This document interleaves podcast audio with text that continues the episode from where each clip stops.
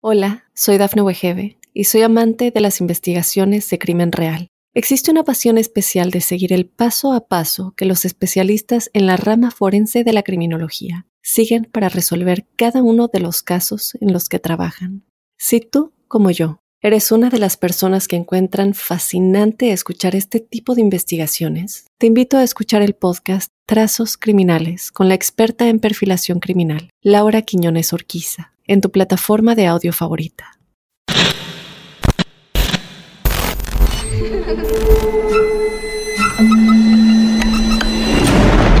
Los seres vacíos nos observan. Hasta hoy se registran muchos reportes de actividad paranormal en él. Veo cosas que no puedo explicar. Hay alguien sentado en esa silla. Está aquí. Misterio está fundamentado en el silencio. Pero ya es hora de hablarlo entre todos. Esto es... Hay alguien en la casa. Martes de Misterio. Es divertido asustarse a veces, ¿no?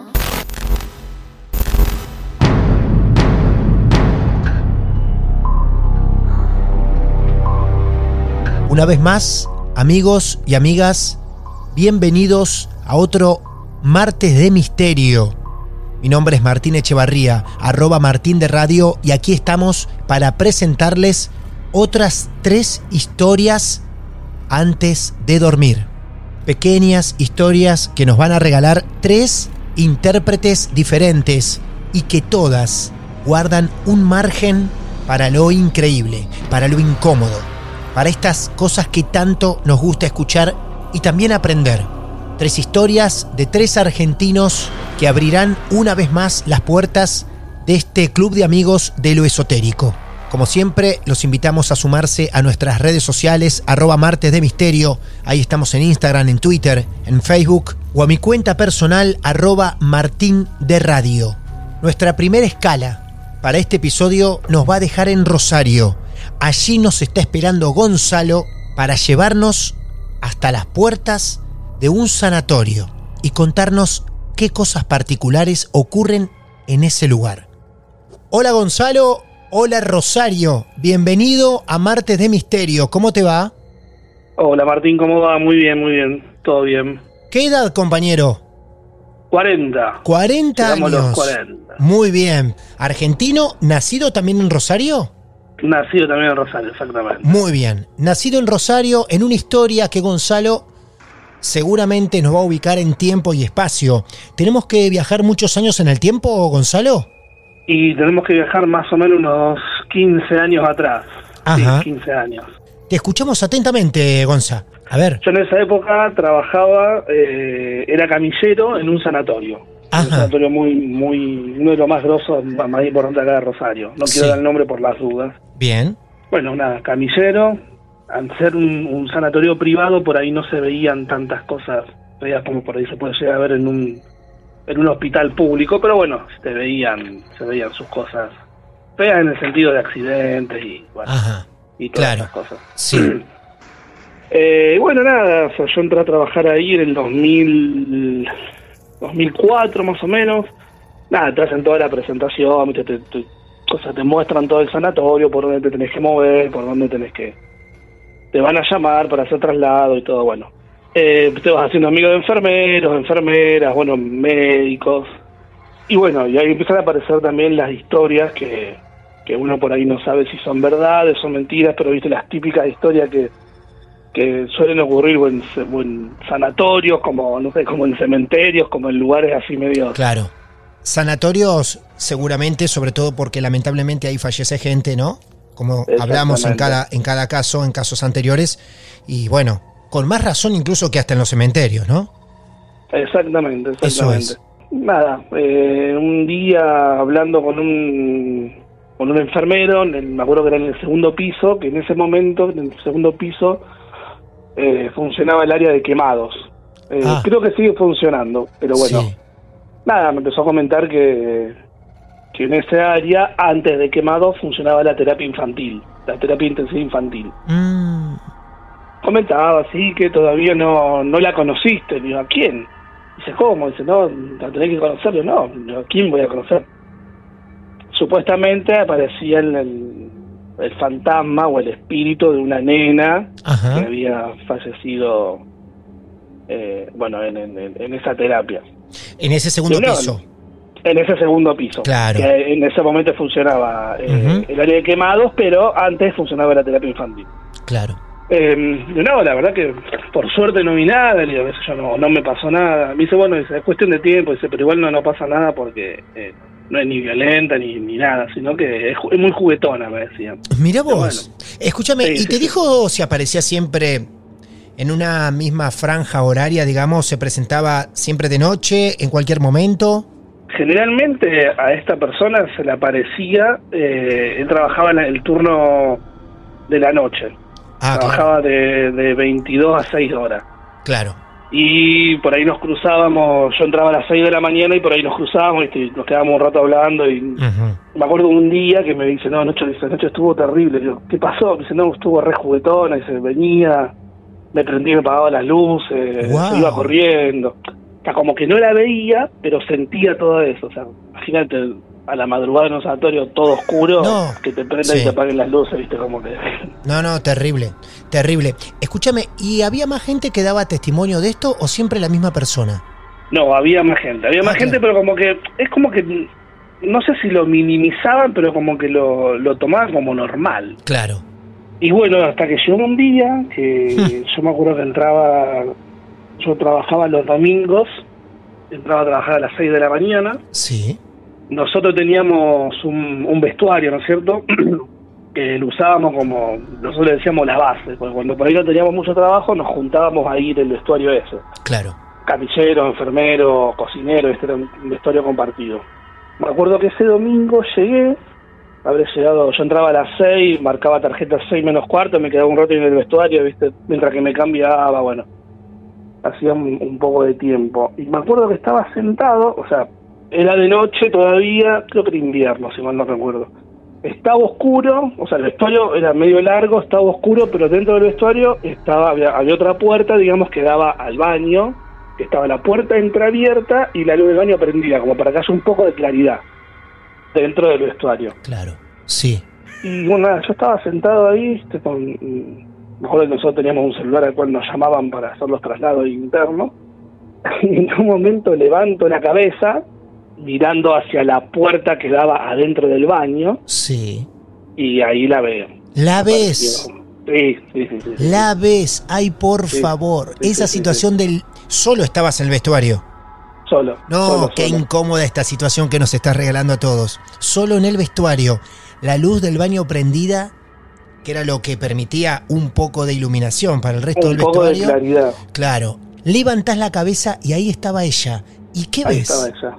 Es medio raro, es como te- te- tenía la bata típica del sanatorio, Ah, era, una, una batita blanca con el nombre del sanatorio eh, impreso en el pecho.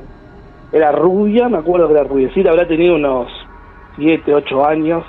Y tampoco es que se le vio todo el cuerpo entero, era como era como una especie de degradé, ¿viste? como que iba desde la, desde la cabeza hacia los pies, como que iba medio desintegrándose. claro, te entiendo. Como que Sí. como Veías que me- con más claridad la parte de la cara y parte de su Sí. cuerpito y a medida que bajabas Claro. la cabeza iba desapareciendo.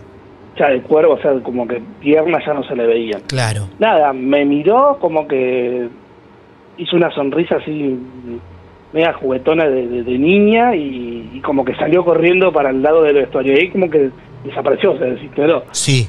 No sé, una sensación rara, tampoco te voy a decir que fue una sensación de, de- tranquilidad y de paz, pero como No. decir, bueno, era ella, ¿no? como que Claro. al, fi- al fin la conozco. Claro, que- seguramente te hubiera sorprendido mucho más si no hubiera aparecido nunca ella. Pero ante tanto testimonio, historias, experiencias que te fueron contando tus compañeros y compañeras, intuyo que en algún momento te la esperabas cruzar. Y ahí estaba. ¿Ese Eh. vestuario estaba en el segundo piso también? No, el vestuario estaba Ah. en planta baja. En Ah. planta baja en un lugar a- a- eh, aislado, digamos. O sea, tenés que agarrar como un laberinto para salir porque Claro. está lejos de la gente y todo. ¿Y lo que vos viste coincidía con lo que te habían contado tus compañeros también? Que era rubia, que estaba con una batita... Nunca, no, nunca me contaron cómo era. Nunca Ah. me ven, porque como que nunca, o no sé si no, o, o no llegamos a, a hablar de eso, pero era siempre el jugueteo de prender y apagar luces, o de Mm. escucharse pasos de corridas, o pero- alguna que otra risa, pero nunca me habían dicho Claro. cómo era. Pero vos sí la viste. Pero yo la vi. ¿Y contaste, vi. contaste que vos la pudiste ver? Lo conté, lo conté y, y nada, fue como, como que no se sorprendieron, ¿viste? Como Claro. que- o sea, con la gente que más confianza tenía y, y hablamos por ahí del tema, es como que fue, no, no no fue como una sorpresa, fue como, como una anécdota más de ahí adentro. Sí, por supuesto. y por después supuesto. otro día también Sí. pasó, eh, mismo vestuario, todo, también la, la luz del, del baño media prendida, había una bacha fuera del, o sea, dentro mismo del vestuario había como una bacha, viste, para lavarte la- las manos, para peinarte con un espejito. Y también estaba sentado ahí esperando que me llamen para hacer un traslado o algo y, y veo que las canillas se empiezan a abrir solas. Las canillas, viste, de la bacha. Ah, no, pero es activa, ¿eh? Sí, sí, sí, se abrieron solas, como que yo me le- levanté la vista, miro, ahí me acuerdo que sí, me levanté y me fui, pero tranquilo, sin correr, sin nada, como diciendo, bueno, para. bien, huiste de una forma elegante. Exactamente, de Claro. forma ele- elegante y sigilosa. Claro, muy bien. bien, mirá vos, qué activa ella, qué bárbaro. Sí, sí, sí, eh, fueron, o sea, fueron esa- esas dos, Sí. eh, esos dos eh, contactos, por así decirlo, que, que tuve con esta niña, y nada, es como que un- es parte del, del sanatorio, obviamente. Sí, claro. Esas historias en las que ya la comunidad, empleados, quienes sean de un mismo lugar, ya aceptan que puede haber una energía diferente, alguien más de otro plano presente día a día. Y estas historias, las tuyas, por más pequeñas que sean, reafirman esos momentos. Mucha gente debe sentirse identificada en decir, en mi trabajo, en mi casa, en tal lugar, hay alguien que cada tanto manda una señal desde otro mundo, pero siempre la misma persona. Y esta historia refuerza esos momentos, claramente. Exactamente, exactamente. Gonzalo, gracias por esto, porque aparte de, de sumar un poco más estos testimonios y reforzar historias que ya nos han contado, yo te agradezco que también dentro de lo que llamamos el mundo de, de la salud, de la medicina, de los sanatorios, médicos, camilleros, enfermeras y demás, vuelvas a traer esta pequeña historia, porque son muy sensibles en esos lugares, estas energías, y acá las volvemos a reforzar. Así que gracias, ¿eh? De verdad. No, por favor, gracias a ustedes y bueno, tengo una, una hija de 8 años que es fanática. Mira vos. No, no. Sí, sí, sí. es- Mirá vos. encanta to- todo lo que es eh, paranormal, le, le- se vuelve loca. Qué bien. ¿Y le Ah. contaste esta historia? Le conté la historia, ella estaba ansiosa porque Claro. la cuento. Claro, muy bien. Bueno, aquí está entonces. Un beso grande a ella y a vos también. Gracias, amigo. Un gran abrazo. Gracias, Martín. Un gran abrazo. Adiós, hasta hablando. luego. Adiós. Adiós. Ahí pasaba Gonzalo y su historia incómoda, ¿eh? Imaginarnos en ese vestuario apenas iluminado y esa niña allí presente. Para lo que resta de este episodio nos vamos a quedar en Córdoba, porque nuestros próximos dos protagonistas están allí. Será el turno de Iván, que ya lo tenemos en línea, para que nos cuente la historia número 2. Hola Iván, buenas noches, bienvenido a nuestros martes de misterio. ¿Cómo te va? Hola Martín, buenas noches. Muy bien y muy ansioso, la verdad, esperando esta llamada hace bastante tiempo. Bueno, bueno, y llegamos. Y acá estamos y cumplimos en cierta forma. Así que este es un ejemplo para cualquiera que esté escuchando y que esté esperando ser parte de un episodio. Aquí está el ejemplo de Iván. Esperó y aquí llegamos. ¿Bien? Así es, verdad, es verdad. Muy bien. ¿Cuántos años tenés, Iván? En este momento tengo 33 años. 33 años. Estamos llamando a Córdoba. Específicamente a dónde? Córdoba Capital. Allí está nuestro protagonista listo, preparado para la historia de hoy, para este capítulo que ustedes también eligieron escuchar. Así que, Iván, donde vos quieras, arrancamos escuchándote atentamente. Bueno, mira, yo tengo dos historias que me quedaron marcadas.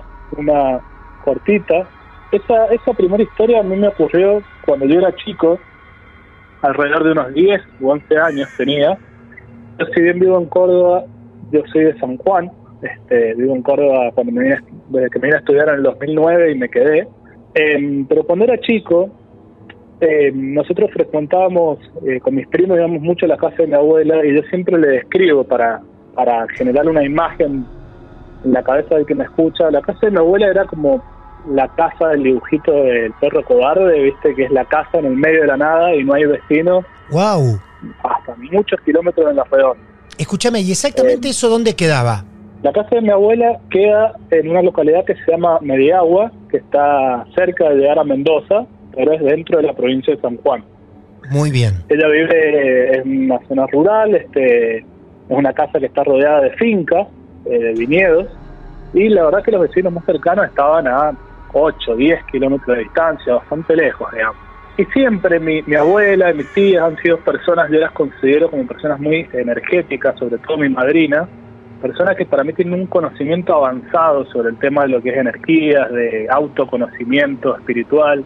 Mi abuela era muy conocida también en el pueblo porque se la conocía como la persona que cura las tormentas, siempre en la época de cosecha y de uva, cuando viene tormenta y que hay peligro de que pueda granizar, es preocupante porque se pierde gran parte de la cosecha, si no es que todo, entonces mi nona siempre salía al patio, hacía unas oraciones al cielo y muchas veces, aunque no lo creas, la tormenta se desviaba, ¿no?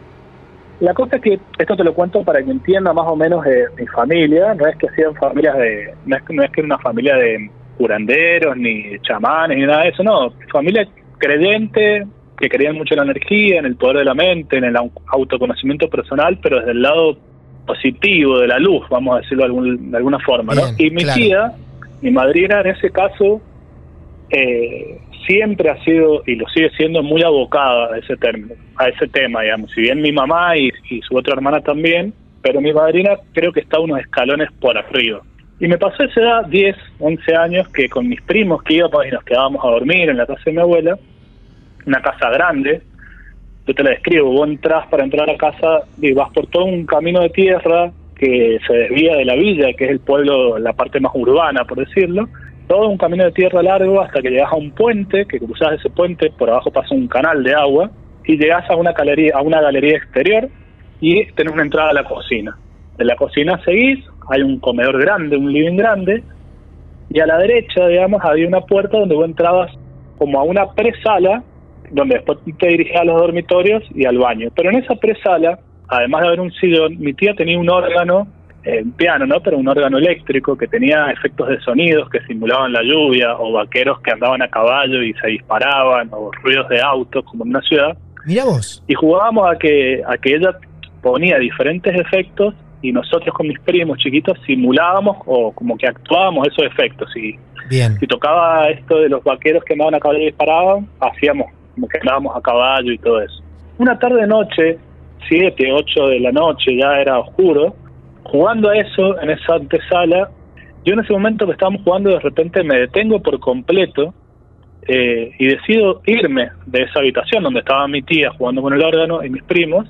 Cruzo eh, el living comedor que te digo este bastante grande, llego a la cocina y abro la puerta de la cocina que te lleva a la galería exterior. En esa galería había un juego de, de mesa, ¿no? De para tomar el té, estas, viste estas mesas y sillas viejas de hierro.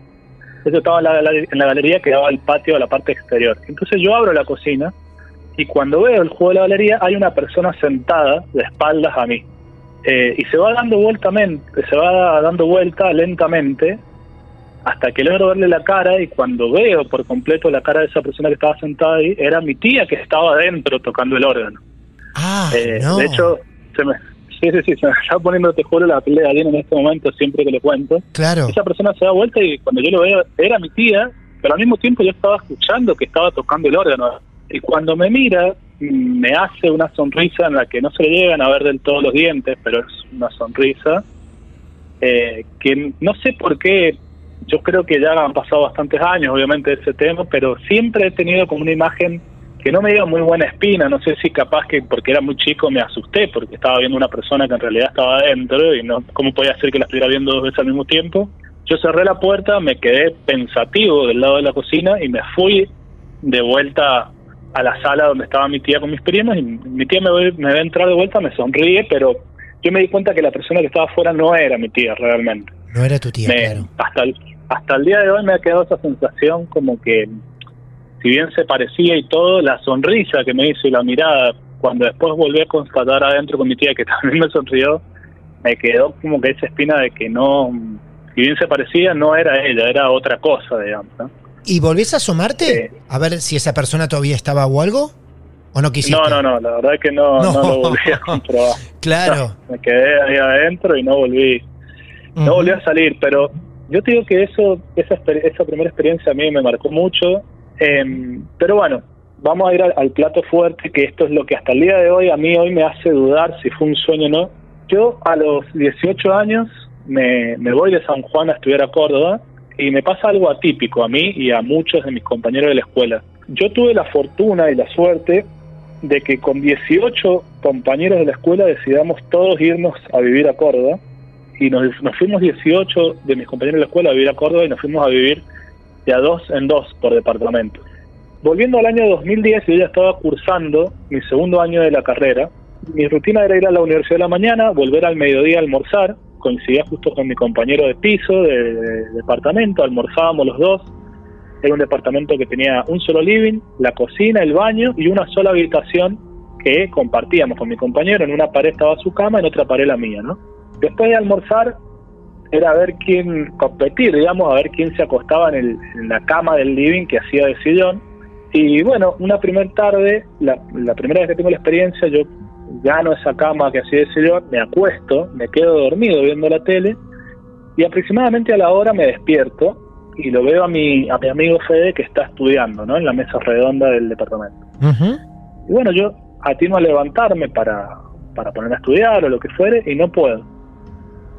No me puedo levantar, quiero mover un brazo, no puedo, quiero mover piernas, no puedo, me doy cuenta que lo único que puedo mover es la vista, me empiezo a desesperar, empiezo a hacer una fuerza descomunal para tratar de moverme, no puedo, atino a querer llamar a mi, a mi amigo para que me ayude, no me sale la voz, es como si tuviera un nudo en la garganta y la voz no me sale, no me sale, hasta que después de unos minutos haciendo fuerza, eh, bueno, logro tener un primer movimiento en los dedos y me logro incorporar, ¿no? Ajá. Me quedo sentado, mi amigo a todo esto, como estaba de espalda, nunca me vio. Y obviamente, preocupado, nervioso, lo primero que hago en la computadora es buscar qué era lo que me había pasado y por primera vez encuentro el concepto o lo que es la parálisis del sueño, ¿no?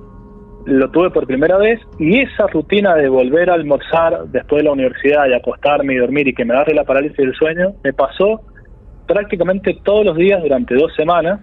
En el proceso de descubrir de qué se trataba esto, me di cuenta que le pasaba, le suele pasar a la gente que no está pasando un buen momento, que está sufriendo periodos de ansiedad, estaba ansioso y dije, bueno, listo, me está pasando esto, en algún momento me va a dejar de pasar. Hasta que efectivamente un día a la tarde que me duermo así, no me pasa. No tengo la parálisis del sueño y cuando me despierto dije, bueno, listo, santo remedio, hasta acá se hasta acá llegó el tema, ¿no? Pero bueno, a la noche cuando nos vamos a dormir, como te dije en esa pieza donde cada uno tenía su cama, yo me despierto dos y media de la mañana y con ganas de ir al baño y bueno, quiero atinar a levantarme y no puedo. El mismo panorama que lo que me pasaba la siesta, nada más que esta vez de noche. En ese cuarto había una ventana entre medio de las dos camas que entraba luz de la ciudad, luz de la luna, o sea, se veía por más que la pieza estuviera apagada, oscura, ¿no? Y nosotros siempre dormíamos con la persiana eh, a la mitad de la ventana, o sea que siempre entraba luz. Yo me quiero levantar, no puedo, yo ya consciente de lo que me estaba pasando, sabía, ya lo había logrado dominar, era bueno, espera un ratito, calmate, ya sabes que es una parálisis del sueño, en algún momento se va a pasar y te va a poder incorporar. Es más, hasta incluso tenía, digamos, cronometrado mentalmente cuánto duraba. ¿Cuánto podía es durar? que- Claro, lo tenías Claro, estudiado. Para Sí. no, ya lo tenía estudiado, pues me venía pasando varias veces eh, de día. Eh, el tema es que esa vez, de manera nocturna, empieza a durar más de lo normal. Yo me empiezo a inquietar diciendo, bueno, está, está tardando más de lo que debería, y no me puedo mover, no me puedo dormir. Entonces de vuelta, entrando en la desesperación, hago una fuerza descomunal para poder incorporarme y de repente me incorporo de golpe y me siento en la cama. Estaba incluso, te juro, hasta transpirado, me acuerdo Sí. patente de eso. Ajá. Me paro, me voy al living, prendo la luz del living, me siento un rato pensando en por qué había durado un poco más, apago la luz del living, me dirijo a la pieza y cuando me paro bajo el umbral de la puerta y veo la pieza que estaba iluminada, lo veo a mi amigo acostado en su cama y cuando veo mi cama, me veo yo acostado en la cama. No. Te juro que entré en un shock, en un pánico, porque nunca me había pasado algo así, que cuando es como si se me pusiera todo en blanco y me, re- me despierto de repente. Yo le digo me despierto de repente porque cuando vuelvo a abrir los ojos ya era de día. Es como si hubiera habido un corte ahí, ¿entendés? No, yo me tengo la imagen en mi cabeza de haberme visto durmiendo en mi cama y, de, y no saber qué pasó después. Ah, el- lo siguiente es que me despierto ya de día, mi amigo ya no estaba en su cama, se había ido de la universidad, y yo me desperté de día, me quedé pensando y también buscando a ver si había algo, si bien había leído que había visto el costado paranormal, si se quiere, de la parálisis del sueño, de que se suelen ver sombras o se suele ver algo, una figura que está en tu pecho, bueno, a mí no me había pasado nada de eso, y esto era lo primero que veía como algo rarísimo, y esa fue la primera noche de tres seguidas que dura este episodio, en el cual se involucra a mi amigo de una manera rarísima. Pero me vuelve a pasar a la noche lo mismo. Dos y media, tres de la mañana, querer levantarme, no poder, que dure más de lo normal, hacer fuerza hasta incorporarme, sentarme de golpe en la cama, y lo mismo, me paro, voy al living, prendo la luz, y esto es muy de película, pero fue así, decido ver por la mirilla de la puerta. Ese edificio tenía dos departamentos en un extremo, el A y el B, un pasillo eterno, larguísimo, donde lo único que había en el medio era la puerta del ascensor, y en el otro extremo los ot- otros dos departamentos, Sí, ¿no? claro, sí, sí, suele existir eso. En el medio no hay nada. No hay nada. Un extremo, dos puertas, otro extremo, dos puertas, pasillo largo y en el medio solamente el ascensor o las escaleras. Solamente el ascensor, sí, y unas escaleras de emergencia. Claro. Y cuando veo por la mirilla, en el otro extremo del, del pasillo, veo una sombra, una figura negra. Sí. No le veo el rastro, eh, sí, el rastro de, de humanidad, digamos, no le veo un rostro definido. Sí veo una bola negra, una sombra que se empieza a acercar a la puerta. Yo me alejo de la mirilla, me voy a mi habitación y cuando llego al umbral de mi habitación, me veo de vuelta a mí acostado en la cama. Otra vez lo mismo, ¿no? Que la noche anterior. Y otra vez lo mismo, un shock, hay un corte de la película ahí, me despierto de nuevo de día. Esa fue la segunda noche de tres. Y la tercera noche es lo mismo. A la tarde nada, a la noche me despierto dos y media de la mañana, pero esta vez, ya teniendo conocimiento de lo que me venía pasando las dos noches anteriores, cuando me despierto, lo primero que veo es a mi amigo parado en el medio de la habitación, algo que no había pasado nunca antes. Yo me siento en mi cama, esta vez me cercioro de que sea yo el que está despierto, veo hacia mi almohada, no hay otra figura mía, o sea que Ah. yo estaba despierto, porque Sí. las noches anteriores yo lo, se lo atribuía a un sueño, o quería atribuírselo a un sueño e interior, muy adentro mío sabía que es, lo que me estaba pasando no, es, no era un sueño. Y le empiezo a hablar a mi amigo, Fede, Fede, y no me responde, no me responde, y Fede, hasta que lo agarro del brazo y lo, lo, lo muevo un poco y le digo, Fede, y él me mira medio como sorprendido, y me dice, ¿qué pasa? Y le digo, ¿estás dormido? Le digo, parado en medio de la habitación. Y me dice, no, es que estoy yendo a abrir la puerta. Ah, ¿cómo abrir la puerta? Le digo, sí, me dice, me han dicho que abra la puerta, estoy yendo a abrir la puerta. Yo te estoy contando esto y no te puedo explicar, tengo el cuerpo entero de piel de gallina, porque yo, claro, cuando él me dice estoy yendo a abrir la puerta, me han dicho que abra la puerta, lo primero que pienso, o la imagen que se me viene es la noche anterior que vi esa figura en el pasillo, ¿no? Exactamente. Claro. Y le digo, Fede, ¿estás dormido? No, nunca, yo ya llevaba un año y medio viviendo con él, nunca lo había visto sonámbula, nunca había hablado dormido ni nada por el estilo, ni roncaba. Y le digo, ¿estás dormido? ¿Estás parado en la habitación? Acostate a dormir. Y bueno, él me dice que es raro y bueno, se fue a dormir. Y ahí se acabó el asunto. Yo a partir de ese día no volví a tener nunca más en mi vida parálisis del sueño. Al otro día le pregunté si se acordaba lo que había pasado. Me dice, sí, me acuerdo que, que me despertaste, que yo estaba parado. Me hizo rarísimo. Y yo nunca le conté de esto a él. Hasta el año pasado que me vuelvo a reencontrar con él y, y le cuento, le, le decido contarle toda la historia como te la acabo de contar. Y obviamente se queda sorprendido, pero sí me dice que él sentía en ese edificio eh, incomodidad constante. Me dice, yo nunca dormí con la luz prendida, en ese edificio tenía que dormir con la luz prendida. Ujú. El conserje le parecía extraño, también le daba la sensación de que cuando yo no estaba, él sentía que, que no estaba solo, digamos, en el, en el departamento. La vecina nuestra también le había manifestado que ya ella ya estaba hace unos años antes que nosotros. Y también, era un, si bien no era un edificio viejo, era moderno, por lo menos en ese momento, te estoy hablando de 2010, habrá sido un edificio que tenía cinco años, seis años de, haber sido construido, o sea, no era un edificio viejo. Pero viste esos edificios, esas casas que por más que tengan ventanas y lo que sea, nunca les entra la luz, viste, como que siempre está sí, sí, tiene en penumbras, por decirlo de alguna forma. Una oscuridad particular personal, digamos. Tal cual, ese edificio, mi, mi departamento tenía ventanas, tenía ventanas al exterior, pero siempre era como que estaba sombrío, no sé, se había suicidado un chico arriba, en la cuadra de enfrente también, al lado había otro edificio que también se había suicidado, me tocó, como te dije, no es porque siento que yo tengo algo pegado, pero pasaba eso. Después, como te digo, investigando en profundidad, me doy cuenta de, que por ahí se suman algunos factores de parálisis del sueño o desdoblamiento, ¿no? Es una historia con todos estos condimentos que ya lo hemos atravesado en Marte de Misterio, pero nunca se habían unido, digamos, en un mismo episodio, o mejor dicho, en un mismo caso que una persona viva estos dos fenómenos al mismo tiempo, restando, para mí lo que es el costado más paranormal, esa cosa negra transitando el pasillo. E incluso, curioso, ¿qué te llevó a mirar por esa mirilla? Eso, eso mismo eso me es hasta el día de hoy. Como un llamador, mirá que acá estoy. La verdad que es la primera vez que coincide la parálisis del sueño con el desdoblamiento al mismo tiempo. Es el primer caso que conocemos de tantas entrevistas que hicimos. Así que es muy interesante. Vos esto lo investigás y lo volcás en tu canal de YouTube, que ¿cómo lo encontramos, Iván? El canal se llama Human, ¿Dónde está la verdad? Lo buscan así en YouTube, les va a aparecer. Eh, human de humano, pero en inglés. Human, ¿Dónde está la verdad? Y les va, les va a salir.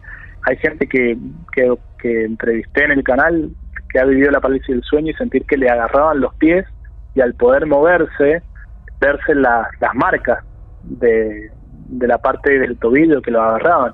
Ese, esa también es otra, otra mezcla, digamos. La parálisis del sueño es común escuchar, oler e inclusive eh, sentir tacto, pero cuando uno sale de la parálisis del sueño no hay una prueba de eso, una constancia de eso. Bueno, hay gente que se ha visto agarrada de los tobillos y al salir de la parálisis del sueño y verse los tobillos tenían marcas como de manos o de uñas y tienen como documentado eso con, con fotografías, ¿no?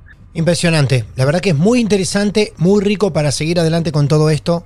Repito, nos hemos cruzado ya con varios casos en este sentido y por primera vez en una misma historia estos dos fenómenos. Iván, muy rico todo lo que nos trajiste a esta entremesa. No, muchísimas gracias a ustedes por el espacio, pero sobre todo agradecerte por el espacio para el que lo cuenta, que muchas veces es contar un relato, una anécdota, una experiencia, pero por yo creo que he escuchado todos los programas de Marte Misterio. Hay mucha gente que cuenta porque necesita desahogarse, exteriorizarlo y porque hay mucha gente que busca ayuda y usa el, tu programa como ese canal.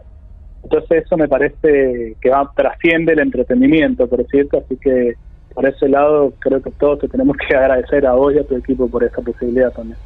Por favor, es un placer escucharte a vos y a tantos más. Iván, un gran abrazo. Gracias. Un abrazo grande de Córdoba. Saludos a todos. ¿Cuántos datos maravillosos nos regaló la historia de Iván recién con esto de los sueños, del desdoblamiento? Momentos tan excepcionales en Martes de Misterio donde seguimos aprendiendo cosas nuevas a pesar de llevar más de 260 episodios por delante. Como les decía hace un rato, en Córdoba nos quedamos, unos kilómetros apenas de donde vive Iván, está Sofía. Sofía, buenas noches bienvenida a nuestro club, a Martes de Misterio. ¿Cómo te va?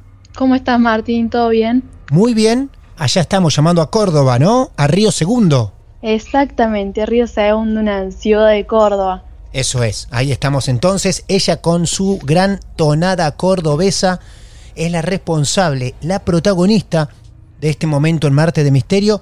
¿Cuántos años tenés, Sofía? 23. Muy joven, Sofía, la protagonista de esta noche que va a tratar de ordenar su historia y nos hace vivirla desde este momento. Y mira, eh, la mayor parte de la historia arranca en el taller de mi papá. Mi papá es mecánico eh, desde los 13 años que él trabajaba con mi abuelo.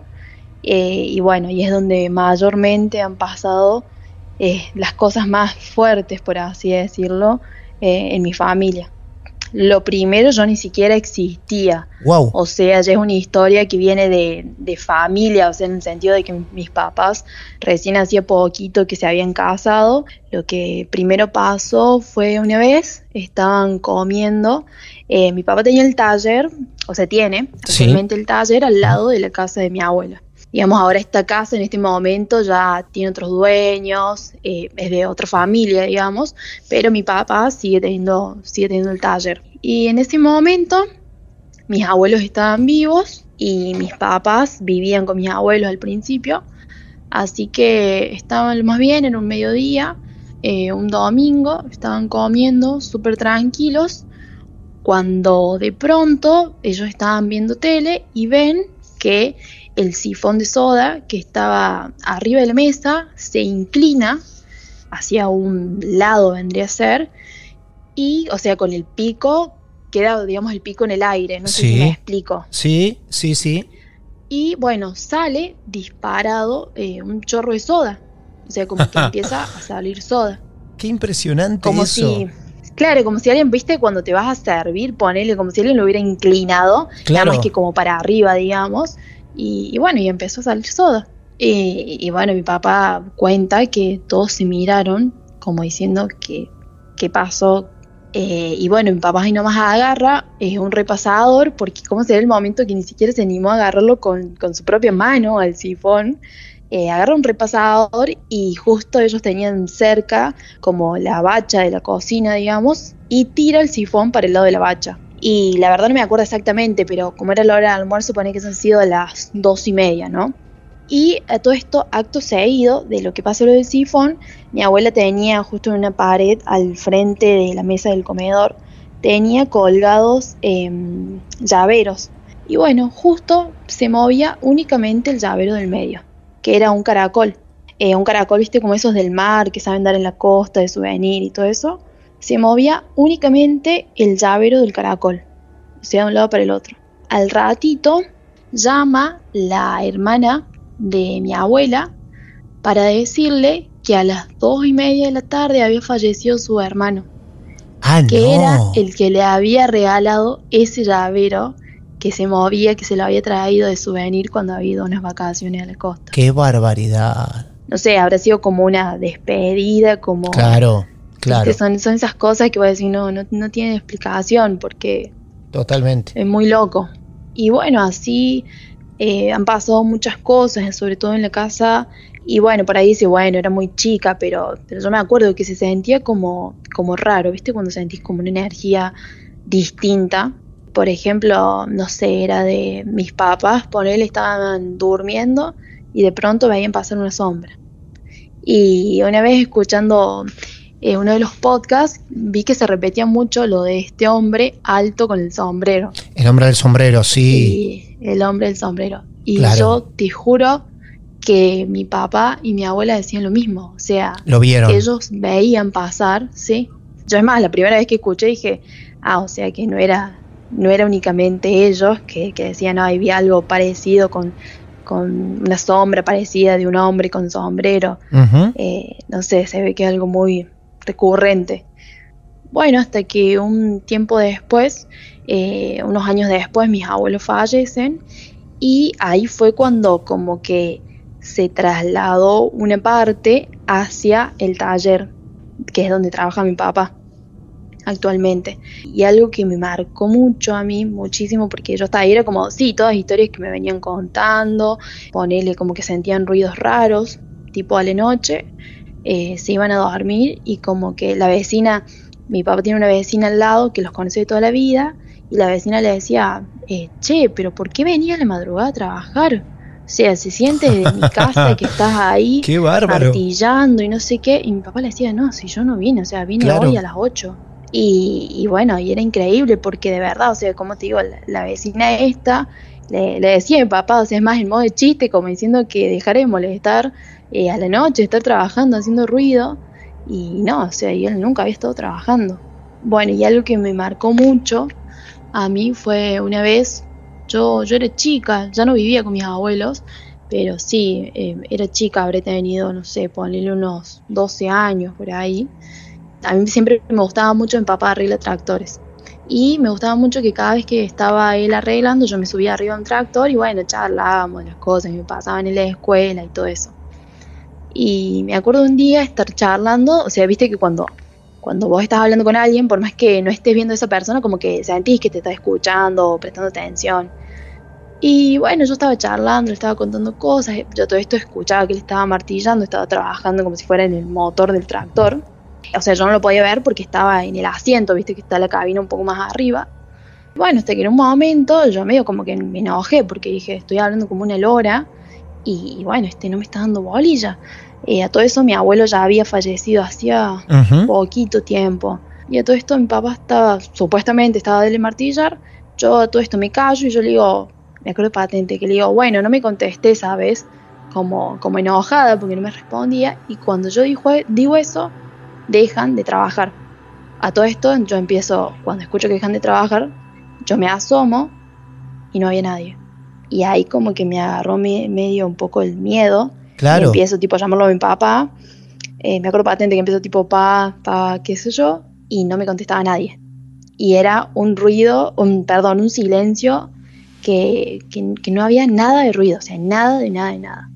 Y bueno, me acuerdo que bajé sin sangre, voy corriendo para la casa de mi abuela que, estaba ahí pegadita al lado y le digo, mamá, le digo, che, mami, ¿dónde está el pa?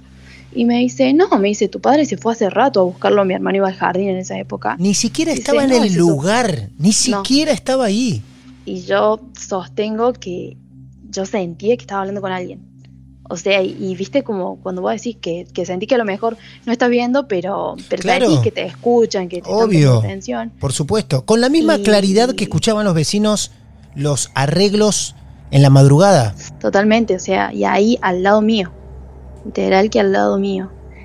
Eh, esto de, la vecina eh, de mi papá es como también muy importante porque ella tiene como, como una sensibilidad, digamos, mayor que uno y hace una, un poco de limpieza, un poco porque ella decía, acá hay una energía como muy fuerte y, bueno, que, que de verdad que no está pudiendo eh, ser como dispersada, digamos, no está pudiendo dejar el lugar limpio. Eh, y ella estuvo bastante tiempo como yendo y visitándolo a mi papá y mi papá le contaba las cosas que había visto y ella le decía que sí, que ella sentía que había alguien ahí. Eh, pero la verdad es que siempre, siempre se han sentido ruidos, se han sentido que trabajan, pero es incansable. Hasta el día de hoy eh, la vecina esta de mi papá de toda la vida le sigue diciendo, che, vos viniste anoche a trabajar, tipo, ¿viniste temprano? O, o le dice, tipo, ni siquiera le dice, le dice, o, y dice, papá, no, yo no vine. Yo no vine, claro. Así que, no sé, nosotros creemos, queremos o, nos lleva a pensar que, que, no sé, que a lo mejor es mi abuelo que sigue trabajando como amaba eh, su taller y su lugar de trabajo desde que tuvo toda la vida hasta los 80 y como hasta los 82 años, él estuvo trabajando a la par de mi papá. Su oficio era ese, un oficio más que trabajo, eso es. No, no sé, la verdad, pero es como un lugar que, que es muy fuerte para nosotros en, la familia, porque bueno, si es la fuente de, trabajo de mi papá y el lugar que tiene que ir siempre, pero bueno, nosotros decimos como que no, él no trabaja solo. Él no trabaja solo. Mira con qué linda frase cerrás esta historia. Bueno, aquí está. Entonces, la nieta y la hija dando testimonio en esta historia maravillosa que ocurre en su mayoría en el taller del oficio de su abuelo. Sofía, hermosa historia, de verdad, te agradezco mucho por habernos confiado algo tan interno de la familia. Muchísimas no, gracias a ustedes y bueno, será hasta que pase otra cosa y otra cosa. nos volvamos a comunicar. Y nos escribís, claro que sí, acá vamos a estar. Un beso grande. Un beso grande, muchas gracias. Y así amigos y amigas hemos cumplido una vez más con nuestras tres historias antes de dormir. Pequeños relatos que nos dejan grandes sorpresas y esto también nos encanta. En un mismo episodio, conocer distintos amigos, protagonistas y también distintos lugares. Una forma mágica de viajar con la mente en el mundo de lo esotérico. Mi nombre es Martín Echevarría, gracias por seguirnos capítulo a capítulo les recuerdo siempre que más allá, desde donde nos escuchen, apretar la campanita y convertirse en nuestros seguidores. Recuerden, si tienen su historia real para contarnos, contactarnos a través de las redes sociales. Allí les estaremos respondiendo. Veremos qué nos depara el próximo episodio. Los saludo a todos y a todas. Que tengan muy buenas noches y hasta la próxima. Esto es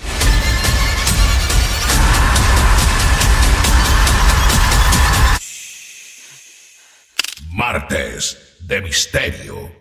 Hola, soy Dafne Wegebe y soy amante de las investigaciones de crimen real. Existe una pasión especial de seguir el paso a paso que los especialistas en la rama forense de la criminología siguen para resolver cada uno de los casos en los que trabajan.